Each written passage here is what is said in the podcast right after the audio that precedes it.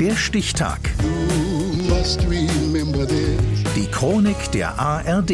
25. Januar 1983. Heute vor 40 Jahren wurde der sogenannte Schlechter von Lyon, der NS-Kriegsverbrecher Klaus Barbie, in Bolivien verhaftet.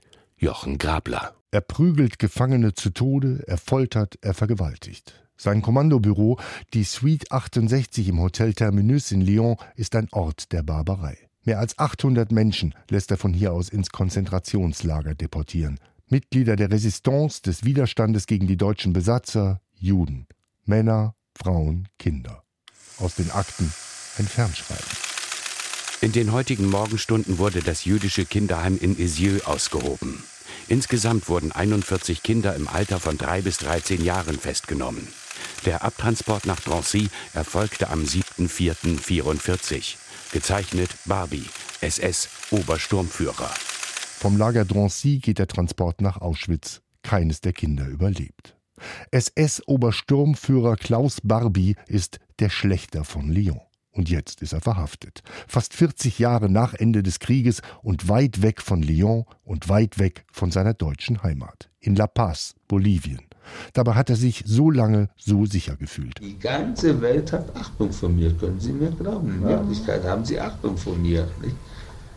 Weil ich zum, gesagt habe, ja, stimmt alles. Gott verdammt, wir müssen doch noch einen haben, der, der für uns gerade steht, wenn der andere sich schon umgebracht hat. Und das ärgert ja die Juden. Jahrzehntelang hat dieser Barbie nichts zu befürchten. Als Nazi-Deutschland besiegt ist und viele Täter untertauchen, wird aus dem heißen bald der Kalte Krieg und so einer wie er wird nützlich. Der Kriegsverbrecher Barbie spioniert für den US-Geheimdienst CIC Kommunisten im besetzten Deutschland aus.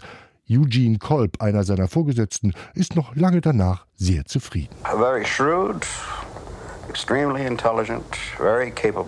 er war gewieft, extrem intelligent, sehr fähig, sehr professionell. Er wusste, wie man Informationen aus Leuten herausholt. Als Frankreich massiv auf Barbies Auslieferung drängt, organisieren die Amerikaner unter gütiger Mithilfe des Vatikan Barbies Flucht nach Südamerika. Auch da ist der Schlechter von Lyon herzlich willkommen. Barbie berät die rechten Diktatoren in Peru und Bolivien, er besorgt Waffen aus Deutschland, reist sogar ganz unbehelligt in die alte Heimat. Auch da ist er ja als Mitarbeiter bekannt. Ein Jahr lang schreibt er Berichte für den Bundesnachrichtendienst für 500 Mark im Monat. Deckname Adler. Ganz offiziell heißt er in Südamerika allerdings Klaus Altmann, wird bolivianischer Staatsbürger.